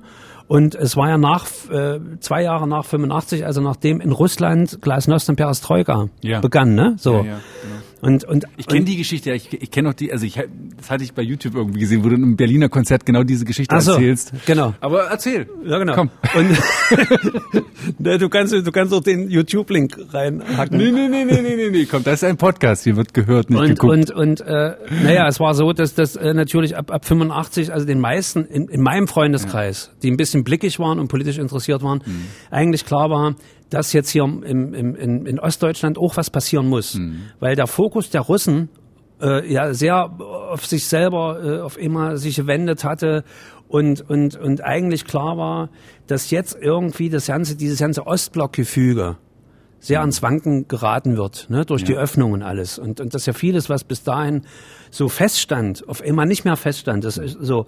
Und 87 war es dann aber so, man war ja dann auch ein bisschen ungeduldig. Also das, das zwei Jahre später in Russland passierte schon ganz viel, auch in anderen Ostblockstaaten, aber im, in Ostdeutschland passierte irgendwie gar nicht. Und man war so, man, man war so, man fühlte sich so in, in, in so einer krassen Lethargie gefangen und hat gedacht, ah, siehste, das wird hier nicht wahrscheinlich. Und und und äh, und dann das, wir hatten ganz viele Gespräche auch nach den Konzerten mit den Leuten und das das endete immer mit mit diesem Thema wirklich und und wenn wenn du das so permanent thema, thematisierst in deinem Tourleben auch dann, dann, dann reflektierst du natürlich auch irgendwann und sagst, ah ja klar, alles klar. Und was machst du jetzt? Was macht das jetzt mit dir? Und und und ich habe dann, äh, wie gesagt, an diesem Klavier da in der Kongresshalle in Leipzig gesessen und habe und hab dann wirklich angefangen, die ersten Akkorde zu spielen. Und dann fielen mir sofort auch die ersten Textzeilen ein. Und dann, dann ging das im Prinzip innerhalb von einer halben Stunde hatte ich wirklich diesen Song geschrieben, der sich seitdem nie wieder verändert hat. Das ist magisch, das kann man, glaube ich, als Komponist niemandem erklären, wie das Nee. funktioniert. Ne? Das, nee, das, äh, na, auch als Texter, du kannst es keinem Texter erklären. Es ist ja, es hat sich ja kein Wort Mhm. geändert seitdem. Also und das ist, das ist auch, äh, das ist mir glaube ich nur noch ein, zwei Mal in meinem Leben passiert. Mhm. Also das sind so so Dinge. Aber es ist halt diese, die, es überwältigt einen dann irgendwie so emotional, dass dass es dann wirklich nur noch fließt. Ja. und raus muss und so. Und ähm, willst du das mit mir zusammenspielen? Das vielleicht? würde ich gerne mit dir zusammenspielen. Ich. Ah, cool. Na, so machen wir's. Gut, pass auf, wir fangen ganz einfach an. Du, du musst einfach nur zuhören und, und ich nicke. Du spielst noch nicht?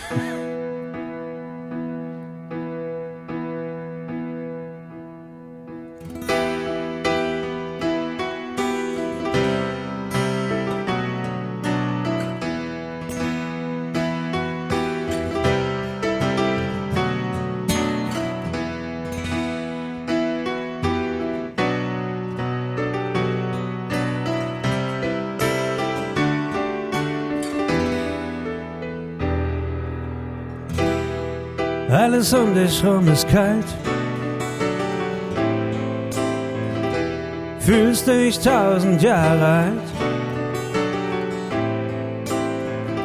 Sie sagen, das Gefühl ist tot. Fühl nur dein Herz. Glaubst du es doch?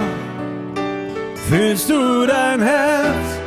Es schlägt für dich. Fühlst du dein Herz? Es kämpft um dich.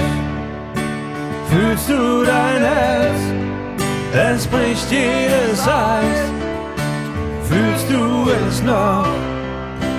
Dein starkes Herz.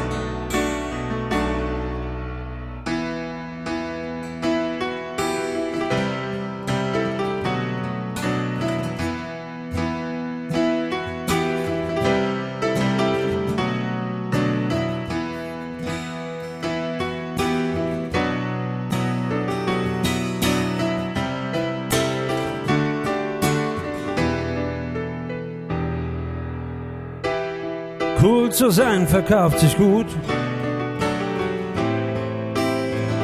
Verstecken zählt dann mehr als Mut. Die Stimmen aus der Finsternis, sie umkreisen dich, rauben dir das Licht. Fühlst du dein Herz, es schlägt für dich? Fühlst du dein Herz,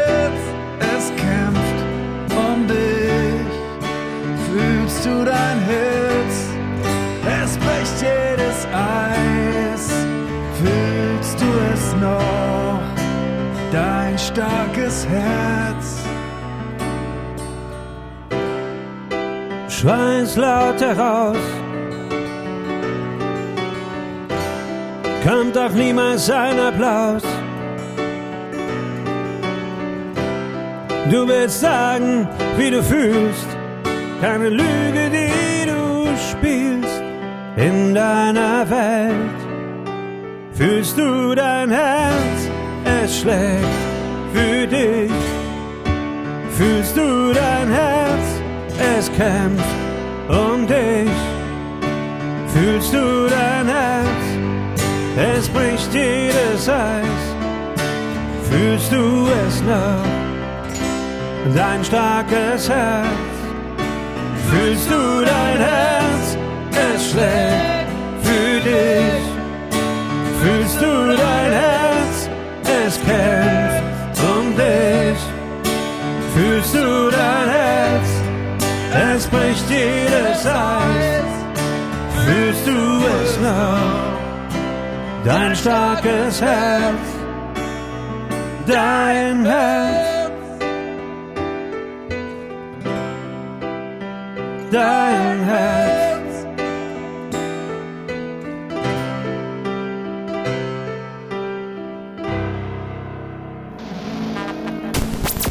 Also ich, ich fand's cool. Naja, cool. Er ist einfach ein, wirklich ein geiler Song.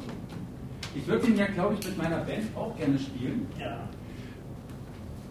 Und habe da jetzt auch, als ich dann gestern Abend, oder es war eher schon nachts, nach um elf oder so, nochmal geübt habe, Okay.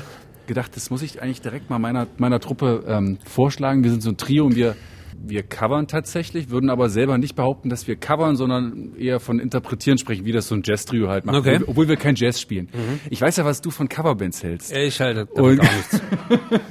Und deswegen dachte ich, ich, äh, ich sag dir das jetzt einfach mal. Ja, aber Tobi, weißt du, warum ich, äh, der, der Grund, es muss, es hat ja alles einen Grund. Also ich glaube einfach, dass Covern die Verschwendung, absolute Verschwendung von Kreativität und Talent ist. Das glaube ich eben nicht, weil wenn ich mir deine Songs angucke, dann bin ich nicht in der Begabung, sag ich mal, so tolle Songs zu schreiben wie du. Das weißt aber du ich doch gar nicht. Mir, Nee, das aber ich kann mir ja ein Arrangement dazu aus und Nee, diesen Tobi, Song ja das trotzdem nee, leben und nee, fühlen, der oder? Tobi, das ist eine Behauptung. Das ist auch ein bisschen Feigheit.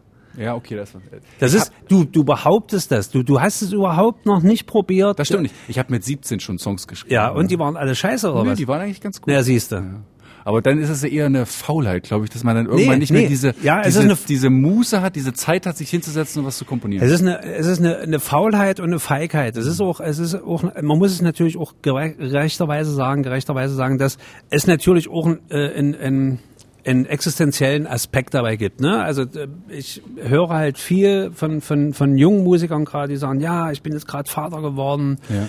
und ja, und hier mit der eigenen Mucke, das läuft irgendwie nicht, verdiene damit kein Geld und, und dann spiele ich lieber in einer Coverband, da verdiene ich jedes Wochenende mein Geld. Also es ist ja irgendwie nachvollziehbar, aber es ist natürlich die Komplettaufgabe des, des, der, der eigentlichen Idee.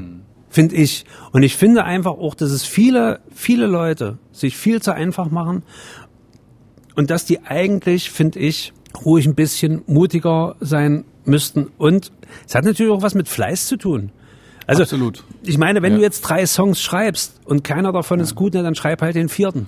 Weil es ist ja eben leider nicht, also eher nicht der Wirklichkeit entsprechend, dass man so, wie du es vorhin beschrieben hast, in Leipzig, Kristallpalast, äh, Kristallzirkus, da in einer halben Stunde einen Hit geschrieben hast. Sowas passiert ja eher nur in Ausnahmefällen. Meistens ist es ja dann doch eben auch Arbeit. Und dann verwirft man wieder 700 Ideen, ehe dann die Ja, aber das- 822. dann geil Ja, aber ist, das ne? passiert, wenn du permanent Songs schreibst. Dann Aber du bist passiert das. natürlich Musiker, du bist ja sozusagen Songschreiber, Komponist, du lebst ja davon. Bei mir ist es jetzt zum Beispiel so, und so geht's glaube ich ganz vielen, die sind noch Sozialarbeiter. Hm. Ja, ja. Oder jetzt ich in dem Fall glücklicherweise Radiojournalist. Ja. Ähm, und macht das aber trotzdem nur nebenbei. Und die Mucke für mich ist jetzt nicht äh, aus existenziellen Gründen, also ich Hm. muss nicht Mucke machen, um damit jetzt um zwangsläufig Geld zu verdienen, Hm. aber es geht natürlich darum, dein Publikum zu erreichen und die Menschen draußen wollen, eben das ist eben auch die Wahrheit, die wollen natürlich Hits hören oder bekannte Songs, die wollen da, dann auch unterhalten werden. Dann ist es eben doch Dienstleistung sozusagen. Na, nur mal, nur mal zum besseren Verständnis. Also ich, ich, ich meine das auch überhaupt nicht abwertend, sondern vorrangig bedauernd. Ich empfehle jedem Menschen, ich empfehle, nee, ich, ich empfehle jedem Menschen, ein Instrument zu spielen. Wirklich, äh, äh, wirklich. Es, äh, du musst ja, du musst ja nicht lang, lang werden, wenn du jetzt Klavierunterricht äh, beginnst mit 45. Das ist, darum geht's ja nicht. Es ist, geht einfach darum, dass es ja was mit dir macht. Und das beschreiben mir alle. Ich kenne so viele Väter und Mütter, die, weil ihre Kinder Klavierunterricht haben, sagen, ko- äh, zu, zu, zum, zum Klavierlehrer oder zur Klavierlehrerin können sie noch eine äh, Stunde länger kommen. So, ich würde auch ganz gerne wieder anfangen oder Mhm. klar, überhaupt macht anfangen. ganz viel mit und einem, es ja. macht ganz viel mit einem Musik machen, auch also auch glücklich. In, macht Ja. glücklich. Ja. So und da bin deshalb ich ja ganz bei dir. ja, machen, Ja. machen. Aber das, was Aber wenn ich, ich, deine Songs jetzt zum Beispiel spiele oder andere Songs, die mich bewegen, dann macht mich das ja auch glücklich. Und wenn ich wenn ich es dann noch schaffe, diesen Songs vielleicht noch eine Idee, eine andere Idee draufzusetzen oder meine eigene Interpretation von deinem Song Hm. zu finden als Band, dann in dieser in diesem Gesamtklang, den man dann erzeugt, dann ist das auch irre gut. Wenngleich ich dir komplett recht gebe, ist eigene Songs, eigene Songs zu performen und da sitzt ein Publikum und klatscht dazu, Hm. das ist natürlich das Allerschönste. absolut, so ist es. Und ich und ich denke auch, dass es das eigene Songs einfach, das sagt ja der Name schon. Das ist, das bist du. Wenn du meine Songs singst, bist du weder ich noch du. Ja. Irgendwas dazwischen. Und ich, und ich glaube, es gibt äh, und, und ich sag mal, Kunst sollte ja irgendwie immer wahrhaftig sein. Und ich glaube auch, dass es für Wahrhaftigkeit den größeren Beifall gibt. Weil die Menschen spüren das. Ich glaube, dass Menschen das spüren, wann etwas wahrhaftig ist. Du kannst eine ganze Weile den Leuten was vormachen, dem Publikum, aber nicht für immer. Ich glaube aber, dass dieses Publikum auch honoriert, wenn du mit Wahrhaftigkeit und Authentizität und Musikalität einen Song spielst, glücklich, also glücklich spielst, als wenn du nur was coverst, weil zum 700. Mal Kling-Klang von Keimzeit, weil die Leute das toll finden oder so. Es ging ja ums Optimum. Ja. Im optimalen Falle, wenn ich jetzt mit meiner Band Dein Herz covern würde, würdest du dann, wenn ich die GEMA-Liste ordnungsgemäß ausfülle, die Musikfolge, würdest du dann einen Cent verdienen oder doch nur Sony BMG? Äh, ein Teil würde Sony BMG leider verdienen. Naja, Obwohl die, obwohl die ja nichts Gutes für mich tun. Die haben einfach nur die Rechte übernommen damals von Amiga. wie das immer so war. Äh, Ich habe noch eine Schnellfragerunde in meinem Podcast, meistens zumindest. Du weißt ja, was eine Schnellfragerunde heißt. Ich stell dir, ich stell dir schnelle Fragen und du müsstest eigentlich schnell antworten. Das wird dir vermutlich schwerfallen, aber Ach, wir gucken mal. Die ganze Geschichte ist bekannt. In der Halle geboren, zwischendurch warst du mal länger in Berlin, hast auch eine große Liebe zu Berlin, jetzt bist du seit längerer Zeit wieder Hallenser. Deswegen die Frage, welche Stadt ist reizvoller und musikalisch reizvoller für dich? Halle oder Berlin? Berlin. Wo gibt es die schöneren Frauen, in Halle oder in Berlin? In Halle. Sagst du das jetzt, weil wir ein Podcast sind, der in Mitteldeutschland Nee, fokussiert weil, ist? weil, weil die Frau, die ich liebe, Hallenserin ist. Ist das nicht schön? Wie viel Rock'n'Roll gab es tatsächlich im Leben von E.C. Falkenberg? Sich Zu viel. Also äh, zu viel, aber äh, ich habe den Schuss noch gehört. Wo lebt E.C. Falkenberg mit 75? Irgendwo in Deutschland. Wann entsteht ein guter Song? In emotionalen Momenten. Also die können beinhalten Angst, Zuversicht, Liebe, aber der Moment muss emotional sein. Alkohol und Musik, warum passt das dann doch meist manchmal ganz gut zusammen? Es gibt Zeiten, wo es gut zusammenpasst und, und irgendwann äh, passt es nicht mehr gut zusammen. Es ist ja, es ist ja letztendlich, man, man, man belügt sich selber. Kleine Geschichte, es gab mal eine Zeit, wo ich wirklich der Meinung war, dass ich zum Texten, dass, dass, dass Alkohol da förderlich ist. Ich habe dann schon nach zwei, drei Versuchen gemerkt, dass das, wenn man sich das, was man dann nachts äh, zum Rotwein geschrieben hat, sich am nächsten Tag anguckt, immer feststellen wird, dass es Schrott ist. Immer. Bei den Doors war das, glaube ich, anders. Die haben ja, das war ja nicht Rotwein bei denen. Das waren ja bewusstseinserweiternde Drogen. So, und da kann ich mir schon vorstellen, dass man da gute Texte schreibt. Wo trifft man dich denn privat am ehesten in Halle an? Äh, Gar nicht. Du gehst nicht raus. Nee. Also ich gehe essen, besuche Freunde und, und äh, das war's. Ich So habe ich hab, eine Schwimmhalle oder sowas. oder spazieren so mit Peter äh, Maffay sp- an der doch, spazieren, Peisnitz. doch, so. nee, warte, siehst du, das habe ich vergessen. Doch, spazieren, äh, Halle hat ja einen großen Vorteil, Halle hat ja doch was Großstädtisches Mhm. auch, also was Metropolenhaftes, das sind nämlich die, die, die Parks. Mhm. Und da trifft man mich fast täglich, weil ich das ganz wichtig finde, das gehört auch zur, zur geistigen Hy Hygiene, dass man, dass man sich draußen bewegt. So, und äh, aber ansonsten, ich bin, ich hab, ich, das ist wie mit mit mit äh, Alkohol und Zigaretten. Also alle Events, die, wo man irgendwie socialisen muss, die für mich gemacht worden sind, zu Ende. Ich brauche nicht mehr dieses, dieses, also es, ich finde es total gut, mit den Leuten nach den Konzerten äh, zu reden und zu machen und zu tun. Das reicht mir aber an, an sozialen Kontakten. Ich habe einen Freundeskreis, den ich jetzt mittlerweile gelernt habe zu pflegen. Das ist mir wichtiger als alles andere. Und ansonsten, ja, war's das. Kommt es trotzdem mal vor, wenn du da an der Peisnitz lang spaziert, dass dich einer anspricht, eine anspricht und sagt, Mensch, Eigentlich bist ständig. Bist du aber ab- ständig und, und, und sehr freundlich und sehr und sehr respektvoll. Toll. Und manchmal entwickeln sich auch schöne Gespräche. Also, Also ist- dann doch. Ja. Okay.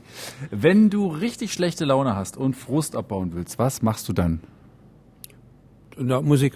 Oder die 50 Liegestütze? Ja, das, das auch. Äh, Kommt drauf an. Komm, Wir nee, warten komm- noch auf die Vorführung. Ja, nee, das, das wird nicht passieren, weil wir. Du hast halt schon die 50. Wir, sind- wir machen ja keine Boulevardsendung hier. Das, Das, wir das, ja- sowas würde ich eher erwarten bei Riverboat. Und auch da würde ich es nicht machen. Weil solange es Kachelmann nicht vormacht, würde ich es nicht machen. der schlimmste Auftritt aller Zeiten? Es gab ganz viele. Es gab wirklich ganz viele. Also es gab viele Sachen, die, die, die ich mir lieber erspart hätte. Traumatisch, am traumatischsten war wahrscheinlich das erste Konzert mit Stern Meißen in, in der Unimensa in Greifswald. Da wo Zeug geflogen kam? wo, wo, wo Lebensmittel auf die Bühne flogen und wo, wo Leute uns ausgebuht haben, die sich ein halbes Jahr später bei uns wirklich dann entschuldigt haben für ihre Ignoranz und für ihre Dummheit in, in dem Fall. Aber das wirkt teilweise bis heute noch nach. Das also hat für eine große Verunsicherung äh, gesorgt bei mir, die ich, glaube ich, bis heute nicht überwunden habe. Wirklich so krass? Ja. War das nicht fast, also nicht in der, in, in den Ausmaßen, wie ich es dann auch also so nachlesen konnte, aber dass da natürlich erstmal ein gewisser Widerstand, also weil du ja nun natürlich eine ganz andere extrovertierte Sängerfigur warst als und auch die Musik natürlich sich auch komplett anders aufgestellt. War das nicht erwartbar, dass die erstmal komplett fremdeln damit? Ja, das, äh, das, äh, na klar, war das erwartbar, aber das, das Problem war halt, dass das äh, Stern Meißen das den, den Leuten halt nicht kommuniziert hat. Das, äh, Also ist es, ich finde es ich find's heute immer noch äh, äh, respektlos dem Publikum gegenüber, nicht zu sagen, hey, wir machen jetzt eine neue Tour, wir machen ein neues Album, aber mit einer komplett anderen Musik, mit einem völlig durchgedrehten Sänger, der aus einer Punkband kommt. Äh, also überlegt euch gut, ob ihr zu unseren Konzerten kommt. Und das wurde einfach nicht kommuniziert. Es wurde so getan, als wenn dieses Art Rock Ja. äh, äh, Ding, diese Attitüde da irgendwie weitergeführt wird. Das- So war es überhaupt nicht. Wir sind mit komplett neuen Songs Ja, an den genau, Start das- das gegangen, ja, ne? Also- mit komplett neuen Arrangements. Ich meine, ich bin auf die Bühne gegangen, so wie ich vorher äh, bei meiner Punkband aussah. Ich hatte bunte Haare, Springerstiefel und ein Hundehalsband um. Und ich meine, diese, diese, die Studenten im Osten, die, die sind völlig vom, vom, von Glauben ihrem äh. Glauben abgefallen und, und von ihrem elitären. Und, und äh, ja, und man hätte, äh, es war unehrlich den Leuten gegenüber. Ich meine, mein Glück und das auch das Glück von Stern Meißen war, dass wir es geschafft haben, durch die Songs, durch die neuen Songs, innerhalb wirklich von einem halben Jahr Die Kurve zu kriegen. da, k- komplett die Kurve zu kriegen, dass sich komplett das Publikum austauscht. Ja. Das war, War so. unglaublich. Das war so rasant, als es hätte keiner gedacht. Und das, das ist äh, und das war, das war unser Glück. Aber das Thema Kommunikation und oder der große Mangel an Kommunikation, der zieht sich ja durch alles durch. Natürlich. Wir können davon im Unternehmen äh, Bände erzählen.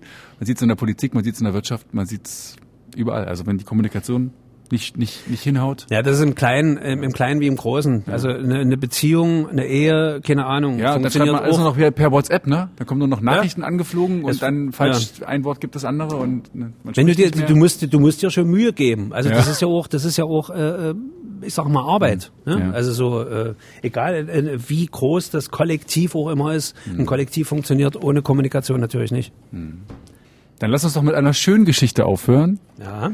Der schönste Konzertmoment, an den du dich zurückerinnerst. Wo ein ganz glücklicher, über beide Wangen strahlender IC Falkenberg, Ralf Schmidt auf der Bühne stand und für sich gesagt hat oder ins Publikum reingegrölt hat, Leute, das war der schönste Abend meines Lebens. Das, es, das, da gab es auch ganz viele. Mhm. Das hängt damit zusammen, dass ich in meinem Leben viele Konzerte gespielt Mhm. habe. Ich glaube, einer, weil wir jetzt auch gerade hier in Halle sitzen, einer der schönsten Konzerte war zu meinem 50-Jährigen. Äh, das wollte ich, ich bin eigentlich nicht so der Geburtstags- Dings Konzertspieler, aber man hatte mich überzeugt, zu meinem 50. und zwar auch hier in Halle im, im neuen Theater äh, ein Konzert zu geben. Und äh, das war schon beeindruckend. Also meine ehemalige Chorleiterin kam dann mit ihren Leuten und die haben dann äh, spontan dann äh, äh, fühlst du dein Herz äh, mitgesungen am, am Schluss. Die, die standen dann auf einmal auf da aus dem Publikum. Das war völlig irre.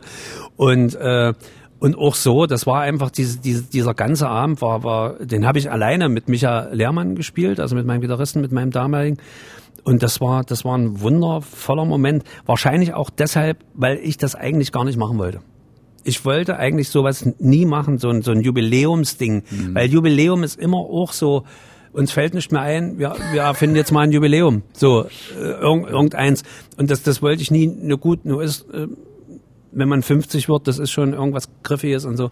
Und wahrscheinlich hat's mich deshalb auch so, so äh, emotional ge- gecasht, weil, weil ich so äh, dann gedacht habe, ach guck mal, das ist doch ganz schön. Und wahrscheinlich ist es deshalb auch so in guter Erinnerung geblieben. Aber es hat in meinem Leben so viele, gerade in den letzten Jahren, wirklich in den letzten Jahren, so viele glückselige Momente am Schluss eines Konzertes gegeben. Das hängt aber auch damit zusammen, dass das, was ich heute mache, einfach wirklich auch sein Publikum gefunden hat. Ich habe mein Publikum gefunden und die haben mich gefunden. Und diese, diese Einheit, also auch im Denken, was wir wollen, was wir, wie wir die Welt sehen, das, das schafft diese, das schafft diese Momente. Ja, und das bewundere ich auch echt total an dir, dass du jetzt einfach auch genau dieses Standing hast und dieses Selbstbewusstsein zu sagen, ich mache mein Ding. Und ich erinnere mich an ein Konzert, Anker, große Bühne, also äh, Saal, 2018 oder so, glaube ich, wo du dann dein Herz, schließt sich wieder der Kreis, in so einer richtigen Rockversion gemacht hast. Also du hast nicht Taste, nicht an der Taste gesessen, sondern eine Klampfe und richtig. Und das war ja schon wieder fast Hard Rock eigentlich. So, wie Ja, das ist so das- hat. Das, das Bandkonzept ja. ist ja, ist ja so, das, also wenn wir mit der Band spielen, ist das ja alles so ein bisschen 90er, so ein bisschen angecrunched, angepunkt geil. und so. Da sind, also es gibt so völlig andere Arrangements und, und äh, das ist dann, das ist auch schön, das ist total schön.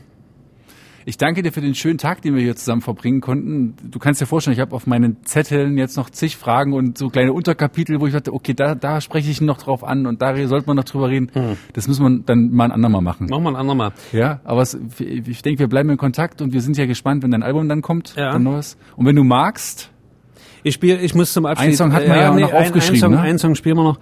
Einen Song spiele ich noch. Und zwar ist das ein, ein, ein Lied, das mir im Moment ganz wichtig ist. Das ist ein Lied aus dem Jahr 2015.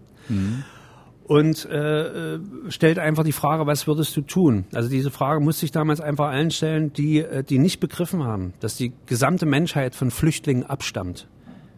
Die gesamte Menschheit, seitdem wir sesshaft geworden sind, vor vielen, vielen tausend Jahren und Besitz hatten, ist irgendwie permanent auf der Flucht vor Krieg, vor Hunger, vor Katastrophen. Und es ist was völlig Normales. Und jeder Mensch hat in seinem Stammbaum irgendwelche Leute, die vor, irgendwann mal vor irgendwas geflüchtet sind. Und deshalb ist es mir unbegreiflich, warum es keine Selbstverständlichkeit für Solidarität gibt. Wenn wir schon die fernen Kriege ignorieren, damals in Syrien zum Beispiel, ne? dann müssen wir doch wenigstens fähig sein, solidarisch zu sein, Mensch, und uns menschlich zu verhalten.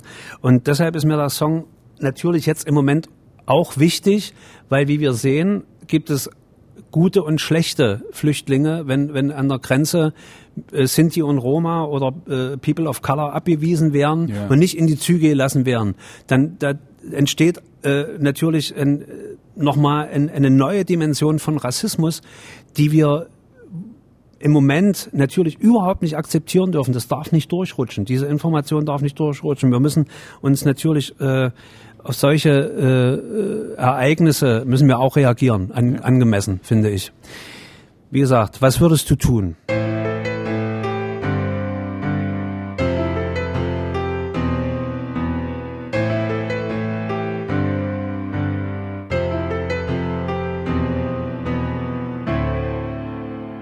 Was würdest du tun, wenn dein Land ein Krieg wäre? Schon solange du lebst, schon solange du denken kannst. Was würdest du tun, wenn dein Land ein Krieg wäre? Jede Zukunft verbrennt, der Tod mit Kindern tanzt.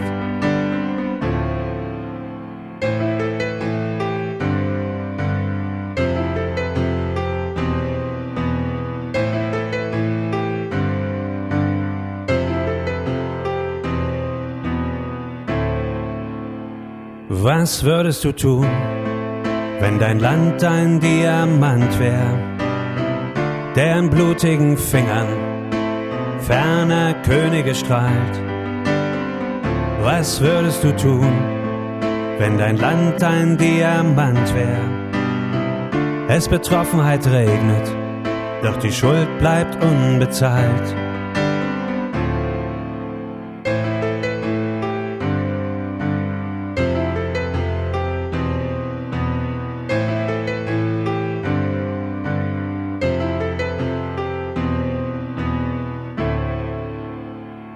Was würdest du tun, wenn deine Hoffnung eine Festung wär? Doch du stehst vor den Mauern aus Arroganz und Waffenstahl. Was würdest du tun, wenn deine Hoffnung eine Festung wär? Und dir nichts mehr bleibt als diese eine einzige Wahl?